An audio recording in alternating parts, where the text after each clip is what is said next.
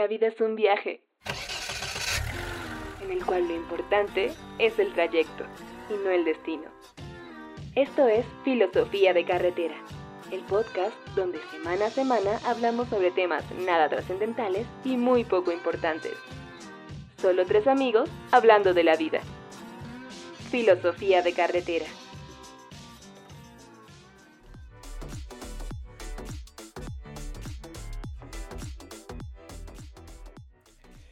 Largos días y placenteras noches amigos y amigas. Este es un nuevo programa de Filosofía de Carretera y les doy la bienvenida. Yo soy Martí y les recuerdo que tú conduces, nosotros armamos el relajo. Nuevamente en un nuevo viaje, valga la redundancia. Como siempre está manejando nuestra cabina móvil nuestro amigo Johnny Tintin. Jonathan, ¿cómo te va?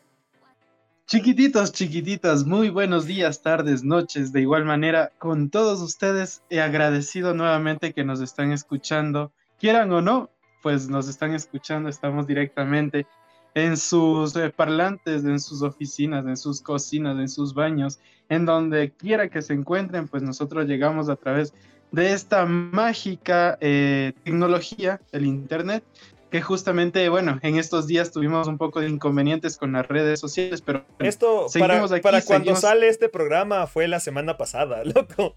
Exactamente, aproximadamente en el transcurso de estas semanas, aproximadamente. Entonces, eh, eh, nada, darles la bienvenida nuevamente al programa y agradecer toda su sintonía que hemos estado teniendo. Al lado de nuestro amigo Johnny está, como siempre, Alex manejando la música y dando las indicaciones, por eso casi siempre nos perdemos. ¿Qué tal, Alex? ¿Cómo estás? ¿Qué tal, amigos? Bienvenidos a un nuevo episodio de Filosofía de Carretera. Gracias por seguirnos escuchando, aguantando este, este trío, trío de cuatro. Gracias por seguirnos sintonizando y bueno, eh, un nuevo destino, un nuevo lugar, un nuevo tema. Así que arrancamos. No se olviden igual de seguirnos en nuestras redes sociales como arroba filosofía de carretera y seguirnos en YouTube y Spotify y bueno, todas las redes. Y muy pronto en OnlyFans y... muy pronto, muy pronto me van a ver en traje de bombero. Y pues... y el nuevo pues, emprendimiento, ¿no? El día de hoy estamos en un viaje a la ciudad de Tena o mejor llamada San Juan de los Ríos de Tena, eh, capital de la provincia del Napo. Así que este va a ser un, un viaje un poco amazónico. Muchas gracias por acompañarnos y el día de hoy tenemos un nuevo tema para conversar, filosofar y sobre todo para reírnos un rato. Así que muchas gracias por acompañarnos. Vamos por, vamos por ese seco de armadillo, ¿no? Oye, qué mal que están las carreteras. Una sopita de mono. Una sopa de, mano de mono. ¿Saben qué también he escuchado de allá? Esta cuestión de los chontacuros, ¿no? No sé, en otros países también tienen la gastronomía de comer el chontacuro, pero no tienen ese mismo nombre. No sé si es que ustedes tienen el conocimiento de cómo se les menciona. Eh, no, pero sí sé que le sacan del árbol y de una a la boca. Sí, ok. Ni qué caramelos, yo ahí sí no puedo opinar, nunca he probado los chuntacuras. Es más, aquí entre nos los, los, bichos en general me dan medio, medio repelús, así que creo que cualquier animal me lo podría comer. Sí, acaban, acaban de escuchar exactamente eso. Sí. Vamos a, y la adelante no eres arroba party.co. Ahora vas a ser Power Ranger. Exacto. Arroba Power Ranger. Simón, yo no, yo no, yo no discrimino, brother. Yo no discrimino. Es más, ahorita que lo, ahorita que lo mencionas antes de entrar al tema, en estos, en estos días encontré a un, a un man que hace videos. Creo que es para TikTok, pero yo lo veo en, en Facebook. Que se llama algo así como el el alemán cubano, una cosa así, que es un man que la gente le escribe sobre, sobre problemas que tiene con su pareja o, cosas sobre, sobre el sexo. Y este man... Sí, la bestias. Y, el, y, este man me, y este man me da, me, me, cae muy bien porque el man es como que trata de enseñarle a la gente de que se, de que se saque estas, estos prejuicios de que, ah, sí, es que, es que no me gustan las gorditas, es que no me gustan las muy flaquitas, es que, es que no me gusta cuando, cuando no están depiladas. El man es así como que, no, brother, es que, es que tú tienes que aprender a amar a la mujer como es y que sé qué, pero lo hace tan bien que, que, que o sea, que, que me, me transmite buena vibra, loco, o sea... Me parece muy bien el trabajo del... Sí, sí, o sea, me parece muy, muy, o sea, muy buena la idea del tipo porque... Porque todos, todos tenemos, tenemos lo nuestro, hombres, mujeres, todos tenemos lo nuestro. Gorditos, flacos. ¿Qué? Ah, y ya comenzó, comenzó. La semana pasada estaba igual. Ya te he dicho. Show, amigos. Ya te he dicho, Jonathan, que antes de, de, subirlo al carro no le des dulces a este man, porque se pone así. Se pone hiperactivo, eh. Simón, se es que de hecho Le, le, doy dulces para que no se duerma, porque si no me contagia el sueño. No venlo otra vez, hace dos semanas casi nos accidentamos, pero afortunadamente siempre vamos con los cinco sentidos de la carretera. Pues, Jonathan, Jonathan, mierda, Jonathan, te vas a chocar.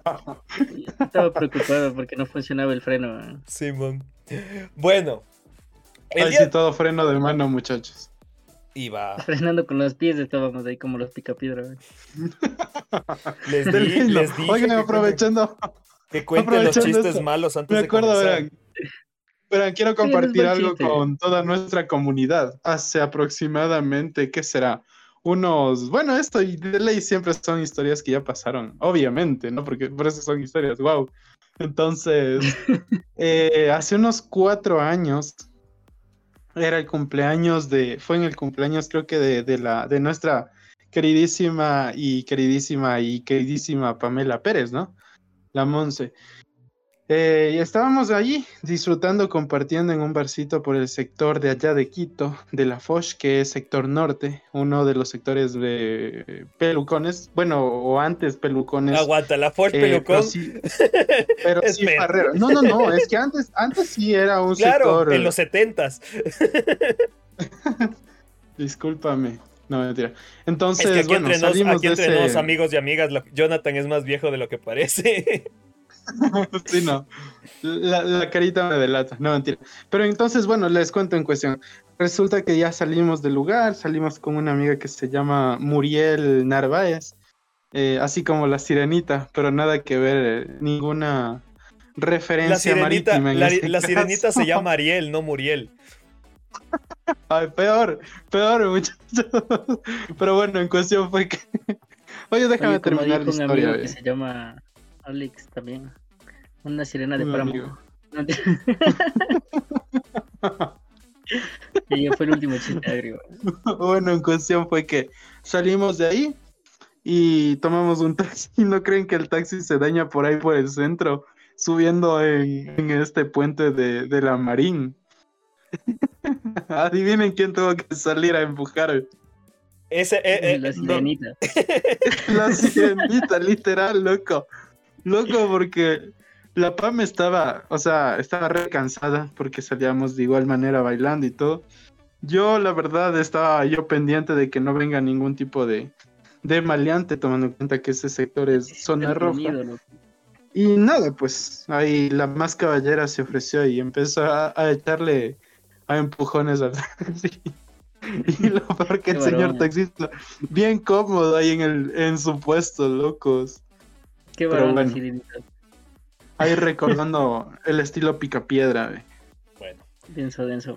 Pero bueno, volviendo al tema. Ahora sí, ahora sí nos vamos a, vamos a comenzar un poquito con el tema del día de hoy. Y como siempre, cuando me toca a mí elegir tema, este tema sale cuando yo me pongo un poquito a, a pensar sobre la vida, a pensar sobre las cosas. El trono, También. Oye, tú no piensas ahí, obvio que piensas, loco. Y peor, pues, cuando se te olvida el celular afuera. Si tengo dos negociazos puta, proyectados, güey. Bueno, y el otro día pensaba, ¿en qué es extraño el, concepto que la gente tiene sobre el éxito? Sobre qué es lo que hace a una persona exitosa, qué es lo que hace a... lo que, la que las personas buscan eh, a lo largo de su vida para, para alcanzar ese, ese ese objetivo que los hace ver como que por fin lograron algo en su vida, ¿no? Chicos, dígame, ustedes, para ustedes, ¿qué creen que es el éxito? Bueno, yo creo que esta cuestión del éxito es bastante subjetivo, pero sin embargo, eh, es también algo incrustado en la cabeza de cada uno de nosotros desde chiquitos, desde niños, desde la primaria, no, desde mucho antes que la primaria, desde el que entras al jardín, porque bueno, eh, tus familiares, tus amistades, eh, bueno, sobre todo tus familiares, te dicen, tú tienes que ser como tu papá, por ejemplo. Tú tienes que ser como tu papá para que seas exitoso. O tienes que ser como tu mamá, o tienes que ser como tu hermano, etcétera, etcétera. Entonces te van planteando, te van metiendo ese bichito de que tú tienes que llegar a ser tal cosa para que tú tengas éxito en tu vida. Entonces, si es que tú eliges el otro camino de no llegar a, bueno, de que puedes llegar incluso hasta mucho más lejos que la persona con la cual te comparan o te asemejan, entonces, bueno, así no es el éxito que se estaba buscando, que se estaba proyectando. Pero en realidad, bueno, uno va creciendo, todos van creciendo, todos van aprendiendo con, en este difícil, en la universidad de la, de la vida, ¿no? En, el, en la selva de cemento, como dicen ahí. Eh, vas aprendiendo y, ya se vuelve más subjetivo, ya vas encontrando tus, tus propias cuestiones, etcétera, etcétera. Brother, si la vida es una universidad, nosotros ya vamos por tercera matrícula, ¿ve? Sí, sí estamos cargando, sí estamos, sí estamos arrastrando materias. Desde primero. pues, para mí. Saludos de este Estelita Flores. sí, la buena Estelita. Para mí esta cuestión del éxito, bueno, acotando un poco lo que decía Jonathan, porque estoy de acuerdo. Eh, es subjetivo en verdad, porque yo al menos tengo esta visión. El, éxito para una persona que no tiene que comer puede ser tener un pan ese día, ¿me cachas? O alimentar a su familia. Para otros es tener una casa propia, para otros tener dinero, para otros son los logros académicos y así. Eh, es, muy relativo este tema, depende de las condiciones de cada persona, ¿no? Pero en sí, creo que es, es, un concepto tan, al mismo tiempo tan subjetivo, así como efímero, porque una vez que lo obtuviste, se acabó el éxito, ¿me cachas? o sea, es como que eh, esa persona es exitosa porque alcanzó tal cosa, ¿me entiendes? O sea, fue premiada, fue, obtuvo el reconocimiento porque, qué sé yo, se graduó, pero de ahí tiene que ir por más. Y entonces viene esta, esta, esta dinámica social en la cual nosotros tenemos que seguir buscando el éxito. Entonces ya conseguimos algo y, tenemos que seguir en eso, porque si no, ya no eres exitoso. ¿Qué es exitoso desde, desde lo tradicional? Es que tengas dinero, que tengas una casota, que tengas bienes. y eso en sí, o sea, desde mi punto de vista es muy subjetivo esa, esa palabra en sí. Claro, obviamente. Es por ejemplo, ahí yo creo que cabe destacar y delimitar y también separar eh, la subjetividad y segmentar. Les está, se les está cayendo el título ahí, así están mostrando. La visión, la visión, la visión, ¿cómo es esto? La visión exitosa y la subjetividad exitosa. ¿Por qué? Porque tal cual como tú dices, una persona que tiene visión de éxito, y creo yo, ¿no? Obviamente, es, es, mi, es mi verdad. Eh, yo creo que una persona que tiene una visión de éxito, una visión eh, eh, de ser exitoso, si es que llega ya a cumplir con su objetivo, esa visión se va a seguir manteniendo. Entonces, ¿qué es lo que, hacia dónde te lleva? A seguir buscando más y más y más y más. Por eso, mientras más tienes, más quieres. Yo lo veo desde esa manera. No es que llegas al, o no sé si te entendí mal, Alex, no es que llegas a tu objetivo y bueno, se te acabó, ¿no? Es, es, efímero, digo yo, pero, o sea, dentro de todo sí hay un concepto de éxito construido, ¿no? No sé si por el marketing, no sé si por Según este mayas. que vivimos, pero yo les pregunto algo. Cuando se habla de éxito, ¿qué se les viene a la mente? ¿Qué imagen se les viene? O sea, justamente, justamente eso era, esa era la pregunta que les, que les quería decir, porque lo que ustedes dicen tienen toda la razón.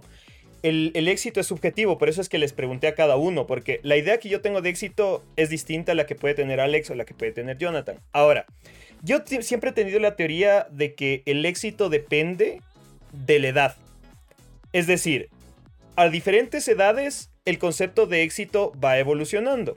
Cuando uno es niño, digamos, entre los, entre los 0 hasta los 6, 7, 8, 9, 10, hasta 12 años, el éxito es tener amigos, por ejemplo ser súper amiguero, ser súper popular, que yo me acuerdo que, cuando yo estaba en la escuela, el más chévere era el que más saludaba cuando iba entrando al, colegio, por ejemplo. El que más iba, iba saludando a la gente porque tenía más amigos, era más conocido, ¿no? Después, en cambio, cuando entras a la adolescencia, hasta eh, es en cambio, el éxito es, por ejemplo, tener pareja. Si uno ya tiene su novia, su noviecita, su primer beso, su ni sé qué, eres exitoso, porque en cambio los fracasados son los que no han podido tener novia hasta esa edad. Cuando ya eres joven adulto, es decir, 18, 19, 20, 25 años, el éxito, por lo menos en los hombres, se mide en las parejas sexuales. Cuantas más parejas sexuales has tenido, cuantas más parejas sexuales tienes, eres más chévere, eres, eres más duro, ¿me entiendes?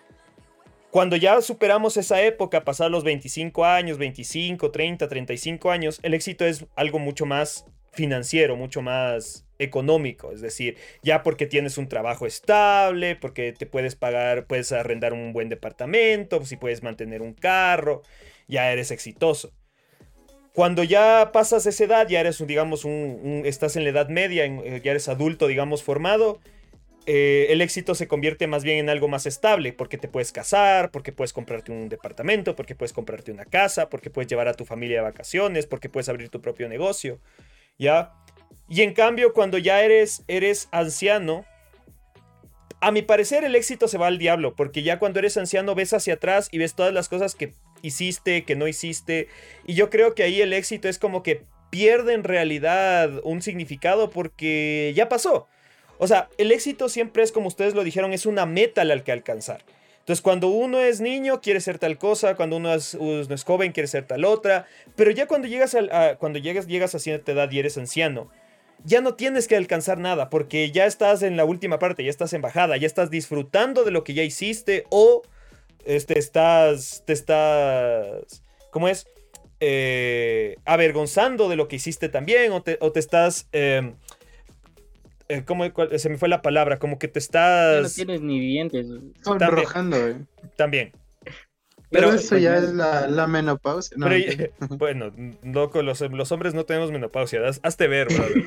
hazte ver. sobre todo de las chicas. Si es que estás teniendo esos problemas, hazte ver. Eh, bueno. Entonces, obviamente, creo que voy a repetir la, pregunta de Alex. Entonces, chicos, ustedes, para ustedes, ¿qué es el éxito en este momento de sus vidas? Si cierran los ojos y dicen, quiero ser exitoso, ¿a qué se refiere eso? Oye, pero es que lo que está entiendo ahorita es eh, específicamente el ideal que se, ha, que se ha implementado durante la niñez de la mayoría de toda la gente, ¿no?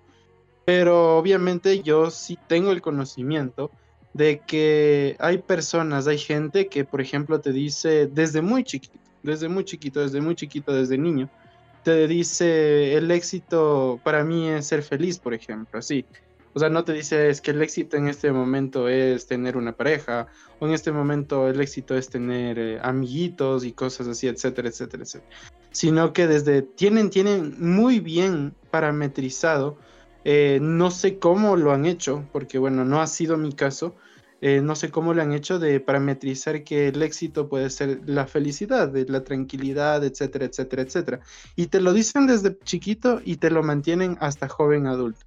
Entonces, lo que tú mencionaste fue el, ideal que nos plantearon posiblemente a todos nosotros, ¿no? Pero no sé, yo creo que ese ideal va, va cambiando con el pasar de los, eh, no, no el ideal, sino tu, tu, tu, proyección. Tu proyección va cambiando con el, con el pasar de los tiempos. ¿Por qué? Porque de igual manera eh, puede existir jóvenes que te digan, ¿sabes qué? O sea, en la edad que tú estás mencionando, en la edad que tienes novia y toda la onda, ellos no están enfocados a, sino están enfocados desde esa edad, digamos, te pongo un ejemplo, a tener su propio departamento y lo logran. Entonces están alcanzando eh, el éxito que esa misma persona se ha ido trazando. Ya.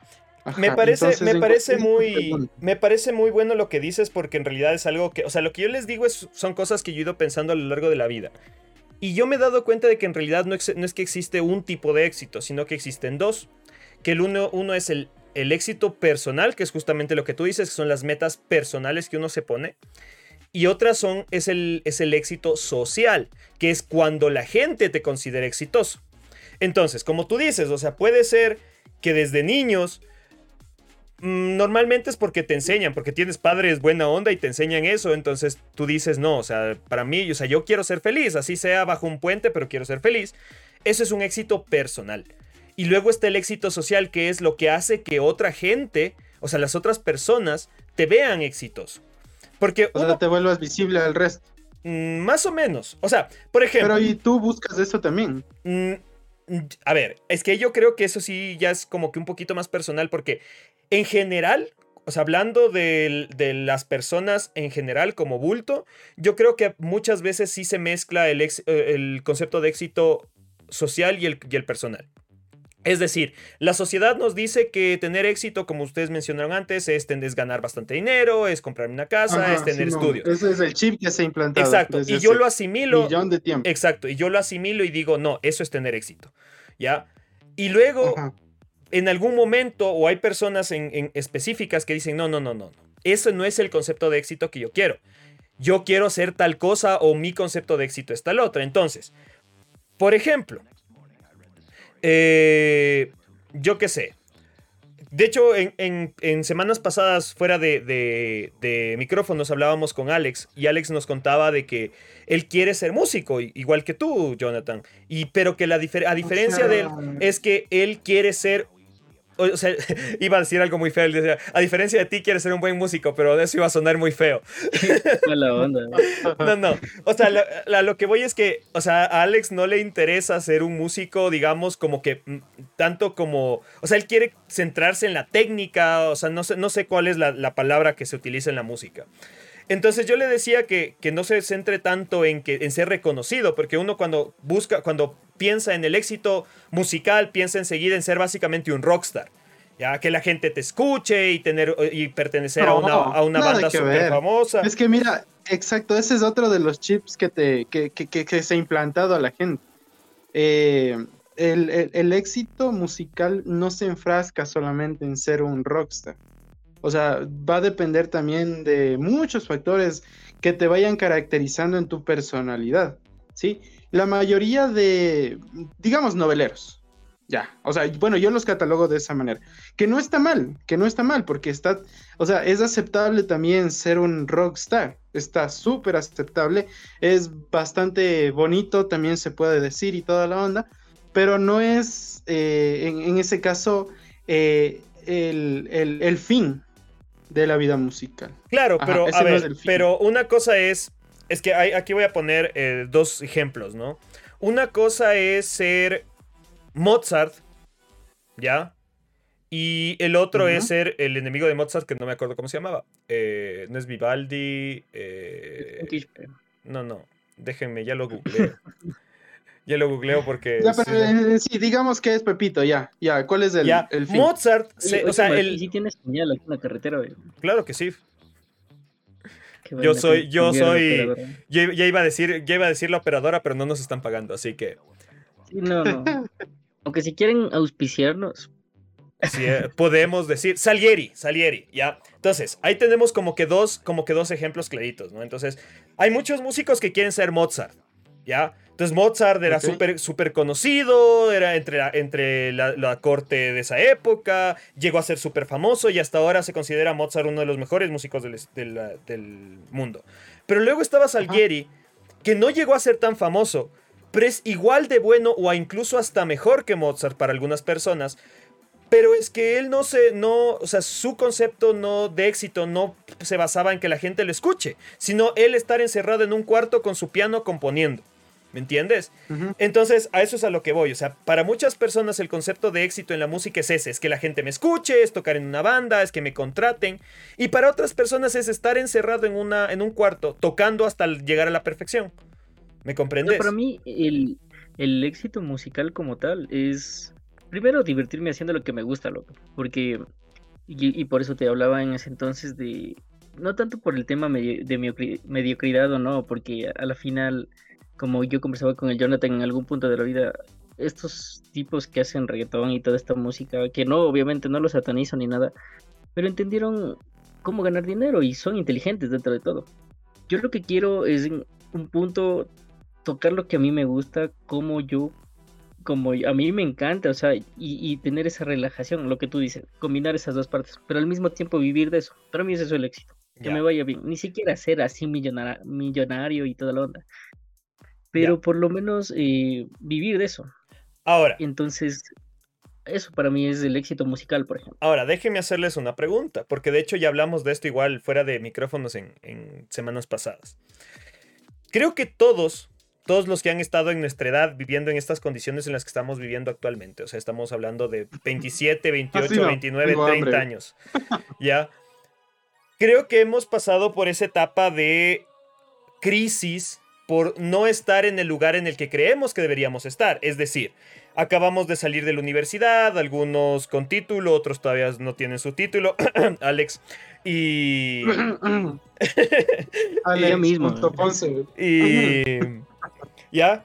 Entonces, y nos metieron la idea de que ya a nuestra edad deberíamos estar trabajando en, o sea, teniendo un buen trabajo con un sueldo fijo, ya estar pensando en algunos casos en matrimonio o en formar familia, eh, en muchos casos, eh, o en la mayoría de casos, vivir fuera de la casa de nuestros padres, tener nuestro propio hogar, tener nuestros propios proyectos. Pero debido a la situación en la que hemos estado viviendo, en debido a las pandemias, a la crisis económica, a toda la situación, no podemos cumplir ese concepto de lo que se supone que deberíamos estar haciendo y por ende entramos en crisis y decimos qué mierda estoy haciendo de mi vida.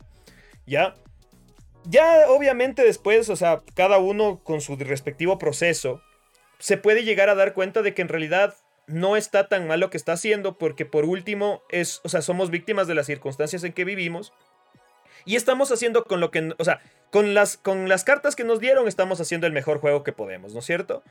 Pero para eso se necesita cierto trabajo psicológico. ¿sí? cierta autoevaluación y cierta meditación para poder llegar a esa conclusión, porque hay mucha gente, yo conozco a muchas personas, amigos míos, que están en crisis horribles justamente por eso, porque dicen, pero es que ya estudié y gasté tanto tiempo en, en una carrera universitaria, incluso en una maestría, y no puedo encontrar trabajo y no puedo salir de la casa de mis padres y tengo un trabajo de mierda porque es lo único que logré conseguir, ¿no es cierto? Entonces. Pero es que yo, por ejemplo, aquí cacho que es también por el tema de las redes sociales han aportado mucho a, eso, porque hay que ser honestos, eh, siempre vivimos comparándonos.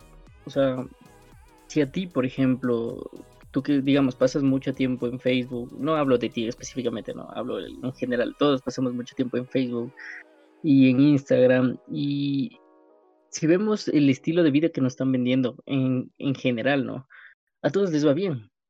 Entonces, tú ahí estableces comparaciones y dices, loco, chuta, como lo que tú dijiste hace un rato. Hay gente que tal vez no se graduó de la universidad y le está yendo mejor que a mí. De gana invertir en esta carrera o lo que sea. Mark Zuckerberg. exacto. Y después te comparas en cambio con el que le va jodidamente peor y ya te sientes. Dices, no estoy tan mal.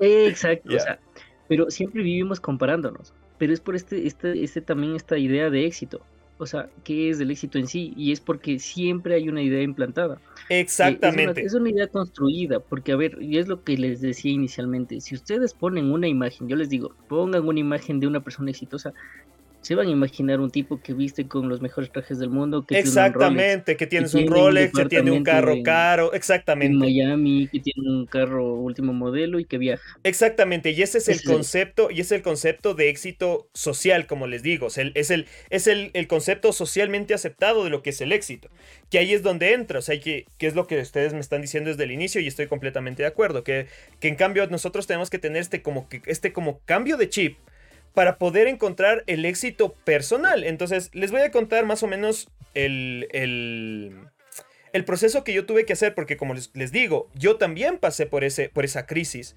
de sentirme de que no estaba haciendo nada con mi vida, de sentirme fuera de lugar, de sentir de qué estoy haciendo, qué estoy haciendo, por qué no, por qué no alcanzo ese concepto de éxito social, ¿ya? Y me di cuenta, o sea, después de mucha evaluación, de mucha reflexión, me di cuenta que en realidad, de cierta manera, yo había alcanzado otra vez, de cierta manera, la vida que yo siempre quise vivir. Por ejemplo, para la gente que me conoce. La, la, vida, la vida, o sea, ahí yo te entiendo, no sé, eso explícame, Martí. Eh, la vida que tú siempre quisiste vivir, la vida exitosa que tú siempre quisiste vivir, ¿a eso te refieres? No, no, no, es que justo a eso voy. Porque mi concepto de éxito hasta hace muy poco era exactamente lo mismo que está diciendo Alex. Es decir, un man ejecutivo con traje, con carro, con Rolex, viviendo en un departamento en la González Suárez, ¿no es cierto? Pero, como, como les digo, o sea, después de una reflexión y de una autoevaluación me di cuenta que para mí, aunque, aunque hubiera alcanzado ese, ese éxito, que es muy poco probable porque no todos podemos, o sea, estadísticamente no todos podemos alcanzar eso, ¿ya? Yo hubiera sido miserable y me hubiera sentido mal aunque hubiera tenido ese éxito. Y les voy a explicar por qué. Y justamente aquí entra la parte que les digo que de cierta manera yo estoy viviendo la vida que yo siempre quise vivir. Para la gente que me conoce, sabe que yo detesto de sobremanera el usar terno y el usar corbata. Lo odio.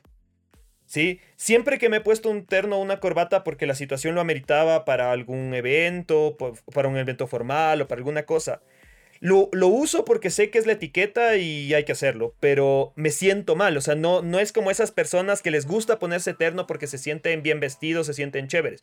Yo me pongo eso y me siento incómodo y me siento mal. Entonces. Y me pasa lo mismo. Entonces yo, desde muy joven, yo juré que el día que yo trabajara, iba a trabajar en algo en el que no me exigieran utilizar terno y corbata. Es decir, yo no puedo ser un ejecutivo de banco, por ejemplo. No podría. Un stripper. Mm, eh, si fuera un stripper me vestiría de, policía, loco, porque tengo hasta la pancita de jefe Gorgon. modelo, modelo, de, modelo de bombero. Exacto, también, también. Entonces. Para calendario 2022-2023. Vayan reservando sus. Que hagan sus pedidos del calendario del bombero. vayan pidiendo. La filosofía de carretera. Entonces, esa es una de las cosas, por ejemplo. Ya, y de cierta manera yo ahorita estoy trabajando en algo en el que no puedo, o sea, aunque quisiera no puedo utilizar terno porque es, es ineficiente. ¿Ya? Segundo, a mí siempre me ha gustado tener tiempo para mí, para mis cosas. ¿Ya? Es decir, yo no podría trabajar en uno de estos empleos en los que te obligan a estar de 8 de la mañana a 8 de la noche en la oficina porque tienes que resolver problemas y te están llamando a cada rato. O sea, yo no podría ser un vicepresidente de alguna empresa o, ministro o alguna pendejada así. Porque son trabajos que te exigen demasiado tiempo, o sea, consumir demasiado tiempo personal. ¿Me comprenden? O sea, es, yo durante, o sea, saliendo de la universidad en el 2018, yo trabajé durante exactamente un mes y medio en una oficina pública, en el CNE. Y te juro que ese mes y medio de mi vida fue uno de los más miserables que yo tuve en toda mi existencia. Porque primero era un trabajo en el que me o sea, por el, por el trabajo que hacía tenía que llevar eh, traje y corbata todo el día. Segundo, era un, era un trabajo de ejecutivo, o sea, de, de, oficina de, de 8 de la mañana a 5 de la tarde. tercero, como yo trabajaba en la oficina de la, en ese entonces, vicepresidenta del CNE, tenía que estar resolviendo cosas a cada rato, entonces incluso fuera del horario de trabajo a mí me llamaban y me decían, Martí, haz esto y ni sé qué, entonces yo dejé de tener tiempo para mí, para mis cosas, entonces en ese tiempo yo tenía, yo tenía novia, dejé de tener tiempo para estar con mi novia, dejé de tener tiempo para entrenar mi karate y toda la cosa, y me sentí profundamente miserable en realidad. Por eso es que cuando se terminó mi contrato porque mi contrato era, digamos, abierto. Me dijeron, ¿sabes qué, Martí? Ya se acabó el, tiempo en que nosotros podemos tenerte aquí. Gracias. Me sentía mal porque iba a dejar de estar cobrando lo que me pagaban. Pero al mismo tiempo me sentía bien porque me sentía libre. O sea, por fin podía volver a hacer con mi día lo que a mí me diera la gana, aunque fuera pobre. ¿Ya? Entonces, en este momento de mi vida, igual, logré hacer de un hobby mío, que es el karate, mi negocio, mi trabajo y básicamente yo trabajo dos o tres horas al día nada más. Todo el resto del día yo trabajo, yo estoy libre y hago lo que quiero. Entonces, por ejemplo, en, esta, en este momento de mi vida me ha dado por volver a entrenar y, aprender nuevas cosas. Entonces, aparte de, entrenar mi karate, estoy metido en clases de esgrima, estoy metido en clases de salsa y estoy viendo, ya estoy viendo también por ahí que quiero meterme en, clases de cocina. En porque, clases de, de, de, productos. De pole dance. Me voy a meter en clases de pole dance. De productos para caballeros. Ya. Entonces.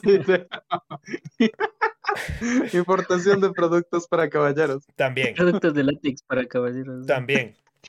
Ultra realistas. Productos de látex ultra realistas para caballeros. Eh, verás, de hecho, eh, es bastante oportuno y de hecho es bastante, bastante bueno tener la oportunidad de pasar justamente por ese proceso. ¿Por qué? Porque pasando por ese proceso tú te das cuenta qué es lo que, qué es, lo que es para ti y qué es lo que no. De igual manera, yo tuve la oportunidad de estar como aproximadamente 3, 4 años en una empresa, en una institución privada. Eh, sí tenías mi, mi, buen sueldo y todo, de lo cual también pude tener eh, algunas ciertas cosas que me abastecía el sueldo, tener mi buena vida, darme mis viajes, mis cositas, eh, mimarme un poco como se dice ahí, pero no te das cuenta o posiblemente mimarte de esa manera eh, te, no te permite abrir bien los ojos, ¿sí? En algún momento de mi vida yo también me puse a pensar, y es lo que ocurrió, y me puse a pensar y dije, o sea, yo estoy dando mi tiempo, mis años y mi esfuerzo a una empresa que no es mía, ¿sí? Y fue desde ese momento, desde fue eh, una mañana que me estaba levantando ya porque como yo vivo, yo vivía lejitos de donde estaba trabajando, entonces yo me levantaba como cuatro y media de la mañana, cinco de la mañana para poderme alistar, ponerme mi corbatita, mi camisa, etcétera, etcétera, etcétera. Y dije, estoy dando mi tiempo, mi esfuerzo, mi trabajo a una empresa que no es mía, que en algún momento me van a decir muchas gracias y hasta ahí. Entonces... Pero la carita con agua y con jabón. Ajá, como ping pong. Y quedaba todo hecho un muñeco. Y qué entonces... Sí, entonces llevas, llevas dos programas con unos chistes. Fue necesario pasar por ese proceso y yo creo que muchas personas no tienen la oportunidad de pasar por esas circunstancias, la circunstancia de, digamos, ser, o digamos, un esclavo, aunque se escuche un poco feo, un poco mal, ser un esclavo eh, para algo que a un futuro no va a ser tuyo o no es tuyo. Entonces, desde ese momento empecé a analizar, justamente conversé con mi círculo, con las personas más allegadas a mí y de igual manera con mi familia y opté por la renuncia. Y obviamente estando consciente que no iba a generar los mismos ingresos que estaba generándome o que estaba receptando en ese momento.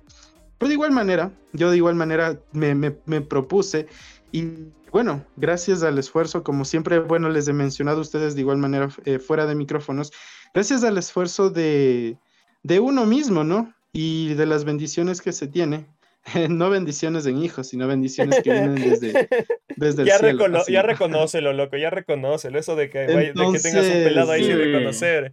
Ya te dice papá. Sí. Entonces resulta que, así como el Marty, pues decidió enfocarse en lo que le apasiona.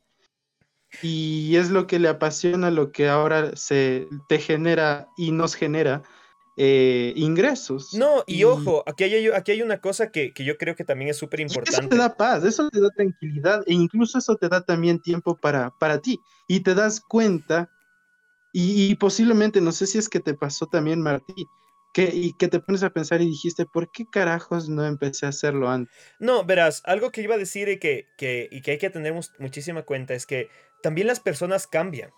Entonces, yo tengo claro que, por ejemplo, en este momento de mi vida yo me siento, yo me siento bien haciendo lo que estoy haciendo. Pero es algo que a lo mejor voy a hacer el resto de mi vida, como a lo mejor no lo voy a hacer. O sea, a lo mejor dentro de, dentro de dos años digo, no, bueno, ya esto ya pasó. Eh, hoy, esta vez me voy a ir a. O sea, ya me aburrí de esto, me voy a ir a la playa, me, me, voy a comprar un barco pesquero y me voy a hacer pescador, ¿me entiendes? ¿Ya? O, algo por el estilo, o sea... Y le vas a poner buba. Buba, buba Gump. Simón, o sea, a lo que voy es a eso, que eso es también una cosa que tenemos que tener muchísimo en cuenta, y es que este concepto de éxito socialmente aceptado no tiene en cuenta justamente el hecho de que las personas cambian. Y, no sé si a ustedes les pasó, pero, o sea, yo cuando entré a la universidad yo estaba súper convencido en que yo quería ser comunicador social, en ese, en ese tiempo yo quería ser periodista ya dentro de la universidad y con todos los, mierdas que nos metieron en la cabeza, dije, no, mejor me voy a meter a, comunicación institucional. Pero ahorita, realmente, o sea, más allá del hecho de que a mí me gusta producir, que es por la razón por la que estamos haciendo este programa. Me gusta producir contenido. Realmente la comunicación es algo que en este momento yo me vea, digamos, trabajando en eso. O sea, no es algo en el que si alguien me llama mañana y me dice, oye Martí, ¿sabes qué? Queremos que te encargues de la comunicación de tal empresa. Realmente no sé si fuera un trabajo al que yo lo disfrutara. Porque yo ya cambié, o sea, ya no es algo en lo que realmente ahorita quiero trabajar. Entonces, como les digo, o sea, puede ser que ahorita, con mis 28 años de edad, el trabajo que estoy teniendo con los niños dándoles clases de karate me gusta, pero cuando cumpla 30 digan, no, o sea, ya, ya estoy muy, muy viejo para esto, ahora quiero dedicarme a cultivar eh, marihuana orgánica y venderles a los hippies, o sea... Y venderle a los mismos niños. A los mismos niños que, ya que van a ser adolescentes y van a consumir. Todo es un plan redondo. a sus padres pero, pero es eso, o sea... Eh, ahora, teniendo esto en cuenta, muchachos, quiero que me digan ya personalmente para ustedes cuál es su, visión de éxito. Ya fuera del, de, la imagen, de la imagen social de éxito, para ustedes, o sea, cuál es, o sea, qué es lo que ustedes aspiran realmente y hacer. Porque, ok, una cosa es que estemos felices con las vidas que tenemos, o por lo menos que le aceptemos y que no tengamos conflicto, y otra cosa es el, el aspirar un poquito más, que, que serían nuestros objetivos para considerarnos realmente exitosos. ¿Cuál sería para ustedes? Eh, bueno, yo... bueno, dale, dale, tú, primero. No, no, tú primero. Bueno, entonces, eh, mi, mi concepción y mi visión de éxito es hacer lo que estoy haciendo en este momento, que es generar ingresos de la música, eh, proyectar a más artistas que más artistas o más músicos me pidan mis recomendaciones, que más músicos me pidan que les pueda ayudar de cierta manera en algún tema, ¿sí? porque me doy cuenta que la experiencia dentro del ámbito musical sí tiene peso, ¿ya? ¿Y cuál es mi visión para fortalecer en un futuro? Pues hacerlo mucho más seguido de lo que lo estoy haciendo en este momento. Por ejemplo, si te digo, actualmente tengo 3 a 4 presentaciones por semana. Quiero tener 8 a 10 por semana. No sé si me hago entender. O sea, seguir haciendo lo mismo, pero a mayor cantidad. Ok. Alex, para ti. O sea, para mí hay unos dos tipos de éxito ahorita, en lo particular. Eh, primero está el, el, el, conocimiento de la música, así que quiero tener tan pro que pueda un día sentarme en el piano y, poder plasmar todito lo que me imagino en la cabeza, porque tengo un montón de ideas, pero es como que a veces me falta herramientas. Entonces, eso por un lado. Y segundo, el, hay otro tipo de éxito que digo yo, es tener una estabilidad económica tan pro que, o sea, pueda ayudar incluso a mi familia, por ejemplo. Ya, ese, digamos que esa es mi visión de éxito ahora en este punto. Obviamente, como tú dices, también es un poco cíclica la vida y más adelante puede ser otra cosa, ¿no? Como, no sé, quiero tener un helicóptero, ¿no? o cosas así. Quiero tener mi propio avión. O sea, a lo que voy yo es que ahora me conformo con un poco, ¿me entiendes? Bueno, ni tan poco, digamos, pero a lo que voy es que, eh, no sé, desde mi punto de vista es es, esas pequeñas cosas, como el hecho de saber bien, por ejemplo, en el caso de la música, y en el otro, estar, estar bien económicamente con, la facilidad incluso de ayudar a mi familia. Pues. Eh, no es que estemos jodidos, pero obviamente quieres alcanzar una estabilidad, o sea, un nivel un poco más alto nada más. Ni siquiera ser millonario o algo así. Pero como eso le veo principalmente ahorita como eso. Pero quizás mis objetivos cambien a futuro porque también ahí, una parte de lo que de lo que hablabas hace un momento. Hay gente que no cambia ni con la edad. O sea, el, tema del éxito. Eh, yo conocí gente que, que pasó años trabajando en el, en el, sector público. Y lo típico es que dicen, ya, o sea, ya estoy bien aquí. Por más que te maltraten, por más que te no te paguen lo que te mereces y toda la onda, pero ya es, para ellos el éxito fue haber alcanzado un trabajo que por lo menos te va a dar una jubilación, ¿me entiendes? Es que ahora está en duda. esta parte también, no sé si recuerdan del mito de la caverna, yo le relaciono un poco aquí que cuando no sabemos o no conocemos lo que hay afuera, es muy complejo saber también que, cuál podría ser el éxito también en tu vida. Por ejemplo, hay gente que nunca ha viajado en la vida, ya, nunca ha conocido otro país ni nada. Y tú les preguntas y les dices, quisieras viajar, y te dicen, no, no, no me hace falta, no, yo estoy bien aquí.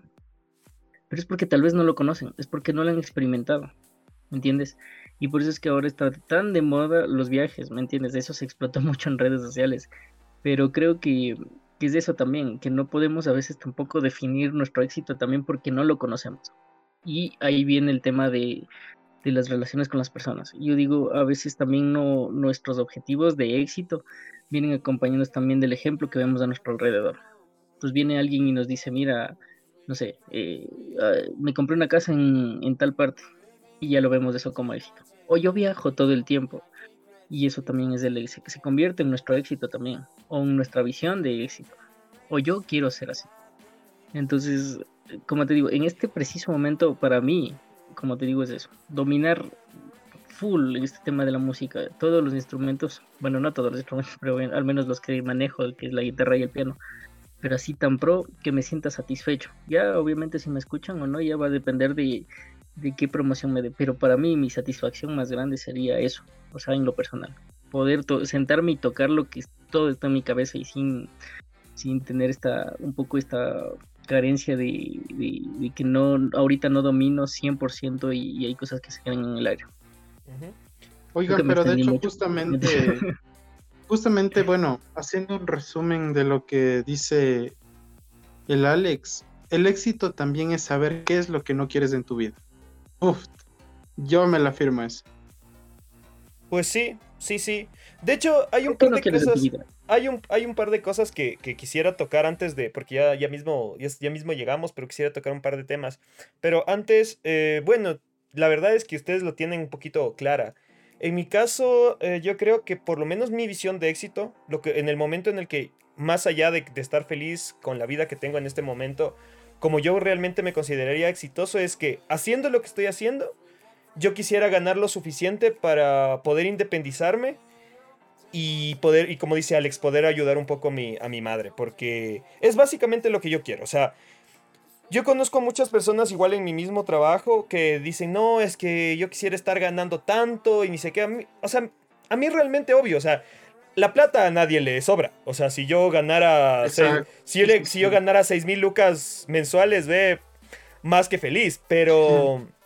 Pero realmente... Te gastarías 5500. Exacto, pero realmente, realmente no sería mi, O sea, mi objetivo no es ese. O sea, mi objetivo es, sería ganar exactamente lo suficiente para yo poder independizarme, arrendar una suite pequeña y poder, y poder ayudar a mi, a mi mamá con sus, con sus gastos también para que ella también pueda vivir un poquito, un poquito tranquila. Que es de hecho por la razón por la que yo no he podido independizarme, sinceramente, porque debido justamente a la situación económica nos ha tocado compartir gastos, o sea, yo siempre le molesto diciendo de que no, de que dejé de ser, de, ¿cómo es? Dejé de, vivir con mis papás a que mis papás vivan conmigo. Entonces... Ahora eres el pequeño Howard Golowitz. Exacto.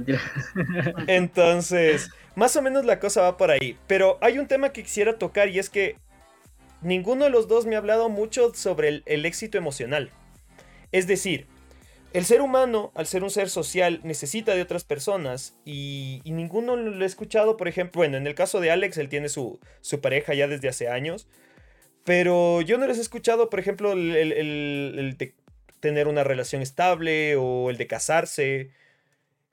¿Por qué creen que sea eso, muchachos? No es importante no, no, mejor Respóndenos, respóndenos tú por qué quieres escuchar eso. Porque, porque es importante. O sea, a mí sí me parece importante. O sea, parte de mi visión de éxito, parte de mi visión de éxito sí es tener una pareja. De hecho, em, debido a la pandemia y por, y por, todo esto, he tenido realmente un, un, año y medio en el que básicamente yo he tenido que estar congelado. ¿ya? Y debido a mi trabajo, justamente por el hecho de trabajar con niños y todo, yo, me, yo he estado muy aislado de, de las personas y todo. Entonces, no he tenido realmente la oportunidad de conocer a, una chica que, con la que yo diga, mm, podría establecer una relación.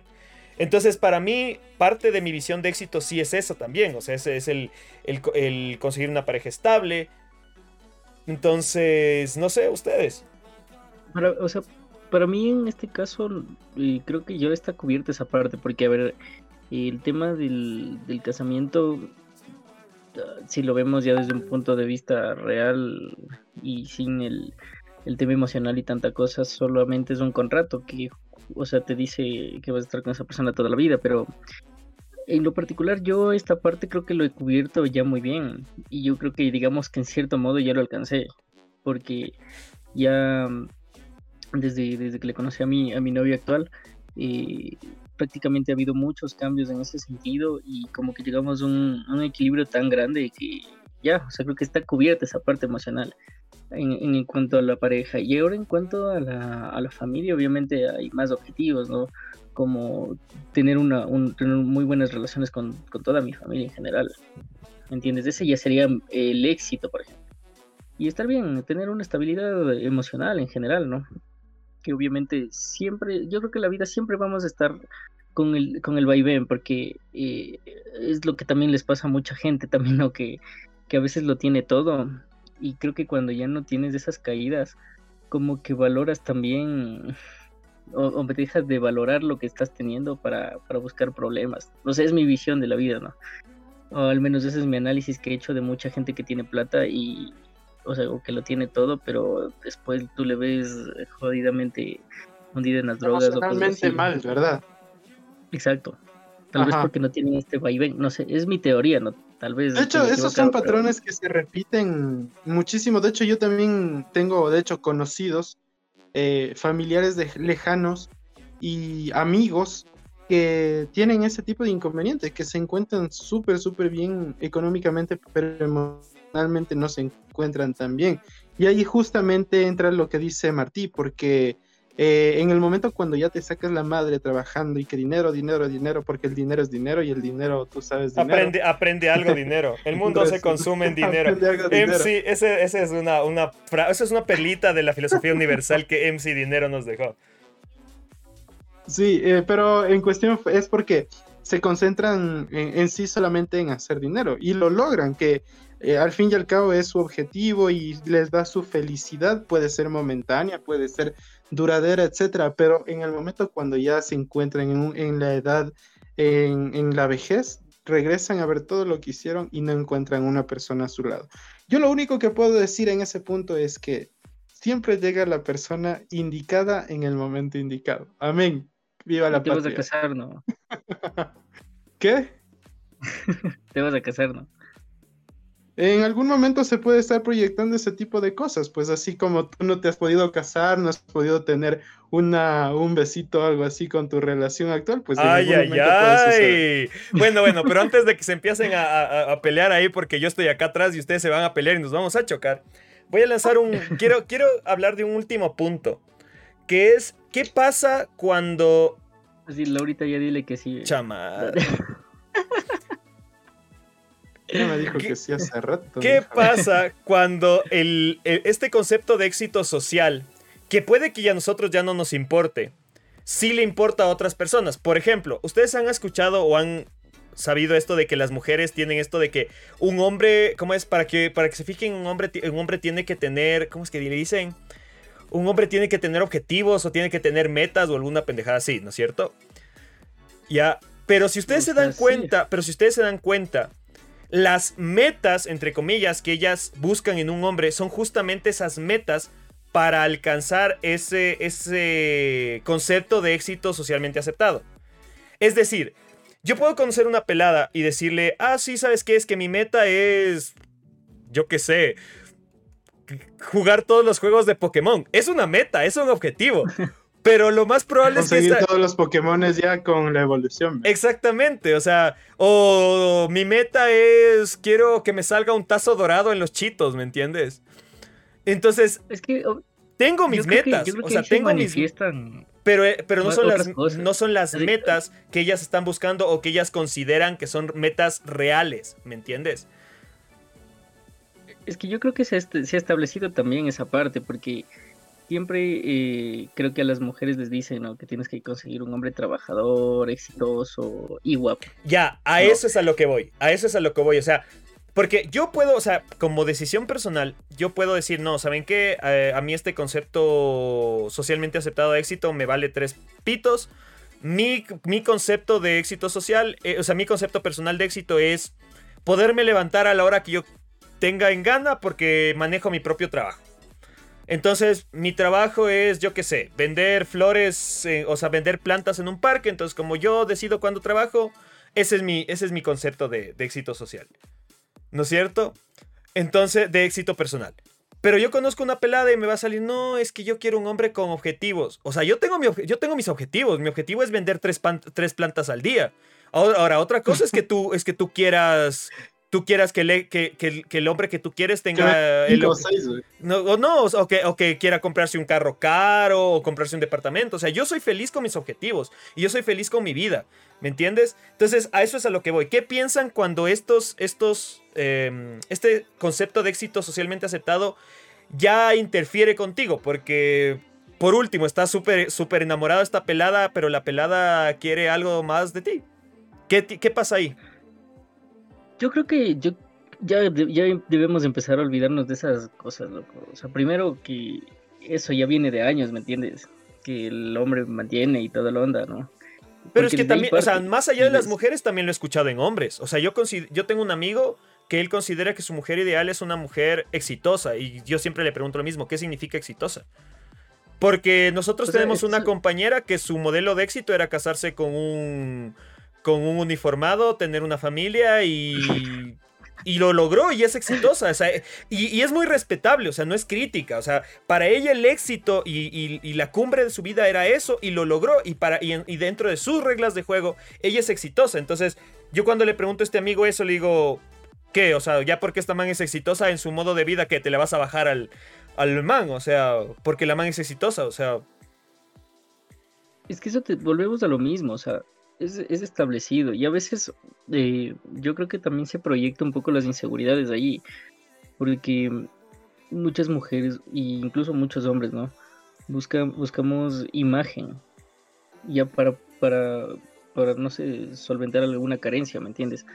Es como cuando tal vez, no sé, te encontraste un novio cuando eres mujer o una novia cuando eres hombre que no sea tan bonita, por ejemplo, ya. Pero es una bestia, digamos, ya o sea del género que sea, o no es, o es gordita, o es lo que tú decías.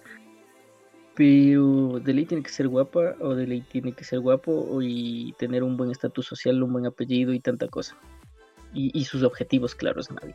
Porque si no es así, chuta, no cumple los estándares, pues loco. Y entonces, ahí obviamente te, te empieza la presión social que, que, tú mismo hablabas de ya no solamente de, de, tu entorno, sino ya empezaría de la familia y toda la Pero ya son cosas que ya debemos empezar a cambiar, porque a la larga, loco, creo que la estabilidad mental, esa salud mental es lo más importante, loco. Y, y si tu pareja te ayuda, ya. Pero al menos desde mi punto de vista, creo que ya son cosas que deberíamos empezar a, a cambiar, porque como te digo, para mí, para mí, desde mi punto de vista, es una carencia que se tiene en particular cuando vos dices, ah, es que yo quiero tener una novia guapaza y toda la pero la amante puede tratar en la patada o... Pero ya son prioridades, en otras palabras. Ya son prioridades, porque hay, gente, hay gente que prioriza cómo se ve, a otra gente prioriza cómo lo trata o, lo que le puede aportar, ¿me entiendes? Pero tú, tú tocaste igual un, tema que se relaciona, que es lo de los objetivos. O sea, el tener sus objetivos claros también es súper personal, porque otra vez, o sea, una cosa es el objetivo que la gente quiere que tengas, es decir, ah, es que quiero comprarme una casa, es que quiero trabajar para poder pagarle una buena universidad a mis hijos, que está completamente bien y todos deberíamos hacer en algún momento, pero... Eh, por ejemplo, si ahorita tú me dices cuáles son tus objetivos, yo tengo mis objetivos claros. O sea, mi objetivo de vida, y yo lo he dicho desde que tengo 15 años, yo quiero poder hacer algo por el mundo. O sea, yo quiero poder mi granito de arena para hacer del mundo un lugar mejor. ¿Cómo yo qué chuchas voy a saber? O sea, cuando tenía 15 años yo era medio naturalista, entonces yo decía que algún día me iba a unir a, Greenpeace y que iba a ayudar a las ballenas. Ya después crecí... Ibas a ser vegano y cosas así. No, vegano nunca. Porque... Y a un árbol. Vegano nunca me iba a ser porque yo amo demasiado la carne en todos sus sentidos. Pero... vegana, qué triste. Pero, ¿cómo es? Pero, o, sea, mi, mi, objetivo sigue estando claro. Y de hecho, parte del trabajo que yo hago con los niños es justamente eso. Porque a mi modo de ver, mediante lo que yo enseño, mediante el karate, estoy ayudando a esos niños a darles disciplina, les estoy enseñando principios, que es lo que hablábamos el programa pasado, que es que yo considero que es una de las, de las carencias que tenemos en, este, en esta sociedad moderna, o sea, la pérdida de principios, la pérdida de honor, ¿ya? Entonces, según yo estoy haciendo algo, entonces estoy cumpliendo mi objetivo. Ahora, que me venga una pelada que me salga con que, ah, no, es que tú deberías tener otro tipo de objetivos como o sea, tener una, casa bonita y un carro, ya no es mi culpa, vos. Ese es tu concepto, no el mío. Sí, pero también tienes que elegir, pues, ¿me cachas? Exactamente. Si mamá viene con esto, te va... tú tienes que decir Claro, tengo que elegir, tengo que elegir por qué camino la voy a mandar a la mierda, si por la derecha o por la izquierda, pero... Claro. Pero, también, sí podemos decir, no generalizando, obviamente, hay que, hay que cachar que no todo el mundo es así, pero sí es una gran cantidad de la población que piensa así, ¿me cachas? O sea, en, los objetivos tradicionales. Por eso es que cuando eh, tú haces algo distinto, la gente y la presión social te cae. Total, por ejemplo, el hecho de que tú hayas estudiado comunicación y ahorita estés dando clase de karate, de ley, de ley va a haber alguna tía o algo que sea que te diga, loco, ¿para qué estudiaste? No, verás, de hecho, para, para cerrar un poquito ya el, el programa, porque ya, ya mismo vamos llegando, eh, yo tengo una anécdota justamente con respecto a eso, que fue una de las, de las últimas grandes peleas que yo tuve con mi padre antes de morir. Eh, fue como un año, unos dos años antes de que mi papá muriera. Eh, yo en esa época recién estaba entrenando karate, o sea, no, no era todavía ni cinturón negro, no trabajaba en eso, mejor dicho, trabajaba, pero era como un empleo que lo hacía mm, en las horas huecas de la universidad para sacar un par de dólares para poder gastar. Y, recuerdo que yo la verdad es que estaba bastante contento, como era algo que me gustaba, estaba tranquilo. Y, un día mi padre me fue a ver al, al dojo en el, que yo en el que yo entrenaba y trabajaba. Y, mi maestro me dijo que, o sea, estaba ahí mi papá, pero me dijo a mí que quería ver si es que yo podía asistir a un seminario, un curso sobre para entrenadores, ni sé qué, para sacar mi certificación de entrenador. Y, eso se, chocaba con eh, un, viaje familiar que íbamos a hacer con mis, con mis padres. Pero mi padre lo tomó muy, muy, muy, muy mal. Y, consideraba que de cierta manera mi maestro me estaba influyendo para que, para que yo dejara, digamos, para que yo apartara el camino que ya, digamos, tenía previsto, que era el de la comunicación social, y que me hiciera, me fuera el del karate. Entonces yo me acuerdo que tuvimos una gran pelea porque mi padre decía que eso iba en contra del plan que me habían, que me habían, que habían propuesto para mí. Eh, razón por la cual yo me enojé incluso más porque decía que, o sea, les decía que, sobre todo a mi papá, porque mi mamá se mantuvo un poco más eh, neutral, y yo le decía que en qué momento él había decidido un plan para mí. O sea, ¿qué pasaba si es que yo quería mandar a la mierda la, la universidad y hacerme pescador o hacerme granjero? porque era lo que a mí me hacía feliz y en qué momento el plan que habían puesto para mí era ser un comunicador institucional y trabajar para una agencia y trabajar para una institución y ni sé qué y ser, exitoso entre comillas en esa visión tradicional o en esa visión socialmente aceptada. Y recuerdo que a mí me enojó muchísimo justamente por eso, porque yo sí considero que más allá de del hecho de considerarte exitoso o no exitoso, uno sí tiene que buscar su felicidad. Y si a mí me hace feliz cultivar hongos alucinógenos en un páramo, ¿ya? Mm, no, no me gusta. Y después comértelos te van a hacer más feliz. Exactamente. Es que, loco, si uno vende, tiene que probar su producto. Eh, me molestaba de sobremanera el pensar que alguien había pensado un plan para mí que yo no podía salirme de ese plan. Y que, y que el hecho de que, de que yo tomara decisiones fuera de ese plan eh, podría, o sea, significaba un conflicto de esa magnitud. Entonces, ya tiempo después y ya con mi padre fallecido, entendí realmente a qué se, a qué se refería. Y, realmente, o sea, tenemos que, que admitir que a veces no nos damos cuenta que nuestros padres, nuestros abuelos o, incluso gente externa a nosotros, pero, que, pero de otras épocas, ellos vivieron otras situaciones y ellos vivieron otras cosas. O sea, es tan simple como yo siempre que hablo con mi mamá, eh, para ella el hecho de, tener un, título universitario le aseguró, le aseguró durante mucho tiempo un trabajo. ¿ya? Mi madre sacó su, su maestría mucho tiempo después pero durante mucho tiempo, el simple hecho de tener un, título universitario ya le aseguraba tener un trabajo, ahora no. Ahora no, el, hecho de tener un título universitario no te asegura un trabajo, incluso el hecho de tener una maestría o un doctorado tampoco te asegura un trabajo. Sí, porque estamos viviendo en un mundo que cada vez se estandariza más y, y es para arriba, o sea, ¿me entiendes? ya no te sirve un doctorado, ya te sirven dos doctorados. Claro, ya tienes que tener un, y tienes que, tiene como cinco y tienes que tener un PhD y toda la cosa y, se convierte en esta especie incluso hasta de, de competencia. yo también creo en las influencias, güey. Ah, no, o sea, obviamente. Bueno, siempre se ha visto que mientras tengas padrino te puedes. Ah, no, pues obviamente esa, es la parte, digamos, esa es la parte como que más, más metida y más oscura. Pero, pero no sé si ustedes se han dado cuenta, pero durante mucho tiempo yo creía que esto era una especie como de competencia, como de carrera. O sea, era como que a los, a los 18 años tienes que entrar a la universidad para salir de la universidad a los 24 y a los 24 y medio meterte una maestría para que ya a los 26 tengas una maestría. Y, o sea, es como que siempre en la sociedad... Exacto, te va presionando para que, para que antes, antes, antes vayas logrando este tipo de cosas para que puedas alcanzar ese éxito. Porque además, que eso leí en un, en un libro que, que me compré recién, que justamente voy a terminar este programa con una parte de ese libro que me gustó mucho. Que decía que por alguna razón se estableció que los 30 años es la, es la edad límite para tener éxito. No sé si se han dado cuenta de eso. O sea, a los 30 años tienes que ya tener tu casa, a los 30 años ya tienes que estar casado, a los 30 años ya tienes que eh, estar en un buen puesto o tener tu propio negocio. Y, y mi pregunta es, ¿quién estableció que a los 30 años tenía que ser esto? O sea, ¿Por qué no a los 40? ¿Por qué no a los 50? ¿Por qué no a los 80? ¿Me entiendes? Yo no sé, yo, yo he visto la, o bueno, me han contado, no sé qué, onda, pero no sé si será 100% cierto, que el man, el del KFC, lo obtuvo ya de viejo. Claro, el, el coronel Sanders a los 67 años creó su, creó su, receta secreta de pollo frito y, abrió el primer restaurante. Y tenía como 70 y algo, 80, 70 y algo 80, no estoy seguro. Que vendió su, receta y su franquicia a los que ahora son dueños de, KFC y ya se hizo millonario. Y en realidad no pudo, no pudo eh, disfrutar mucho de su, de su riqueza porque ya se murió. Claro, pero, o sea, lo que voy es que no hubo un, no sé, rompió el esquema, ¿me entiendes? Porque a esa edad, ya, no sé, ya viejo y toda la onda, ya, ¿qué vas a triunfar en la vida? Pero, ve, lo hizo. O sea, yo creo que vivimos, o al menos creo que también sí se puede decir que en cierta parte la U nos formó de esa manera, en un mundo cuadrado, ¿me cachas?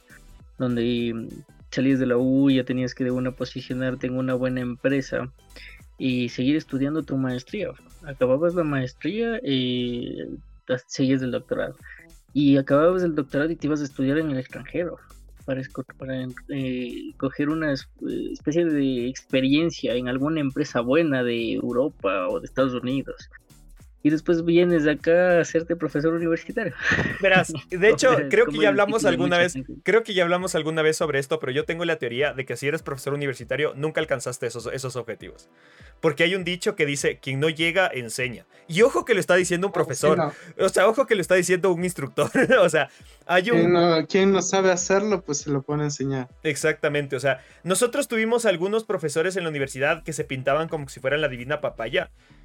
Y yo estoy seguro de que si hubieran sido la tan divina papaya como ellos se pintan, no, hubieran estado en la, en la universidad. Cobrando el sueldo mísero que cobra un, profesor universitario en la central. Eh, bueno, chicos, yo creo que ya tenemos, ya estamos llegando, ya, ya, ya huele a selva. Eh, ¿Les parece si vamos cerrando? Claro, claro, claro. A ver, Jonathan. ah, no, vamos, Alex, Alex primero, vamos. Yo, yo, yo termino la última conclusión justo cerrando este tema. Creo que no hay manuales en la vida, primero. El éxito es tan relativo a tus condiciones, a tu estilo de vida ahorita. Y yo lo único que puedo decirle a los chicos ahora, sobre todo capaz son los Digan no a las drogas. No, más que eso, no vivan tanto en el mundo de las redes sociales y entiendan que es solo una puesta en escena. El éxito es el, el objetivo que te pongas el día de mañana y, no tiene nada que ver con el mundo que es ahora, loco. O sea, que los hombres ahora a los 20 años ya supuestamente son millonarios y tanta cosa, ¿no? Y tampoco el tema de lo de la pareja, pues que tú decías, ¿no? que también es lo mismo. los chicos ahora es como que, ah, ve, full novias y que la novia guapasa y todo lo demás. yo les digo, desconéctese. Y, y eso de mi parte. Jonathan. Bueno, pues de mi parte, lo único agradecer que estén escuchando este programa. Siempre estamos intentando mejorar eh, los temas para poder compartir con ustedes. Nos siguen en todas nuestras redes sociales y las plataformas audiovisuales arroba filosofía de carretera. De mi parte me despido, un abrazo, Johnny Tintín con ustedes y que les vaya muy bien. Nos vemos en el siguiente programa. Eh, bueno, yo voy a terminar este programa, como les decía, con una parte de este libro que, estoy leyendo que me gustó mucho. El libro, eh, no recuerdo el autor, pero se llama El sutil arte de que te importe un carajo. Y hay una, hay una parte del libro que me pareció muy, muy interesante, que dice que las personas luchan por un éxito o por, objetivos supuestamente para librarse de problemas. Es decir, eh, quiero un mejor trabajo para dejar de tener deudas o, quiero, quiero comprarme una casa más grande para dejar de tener el problema de vivir en un departamento chiquito. Pero realmente siempre nosotros a lo largo de nuestra vida vamos a tener problemas.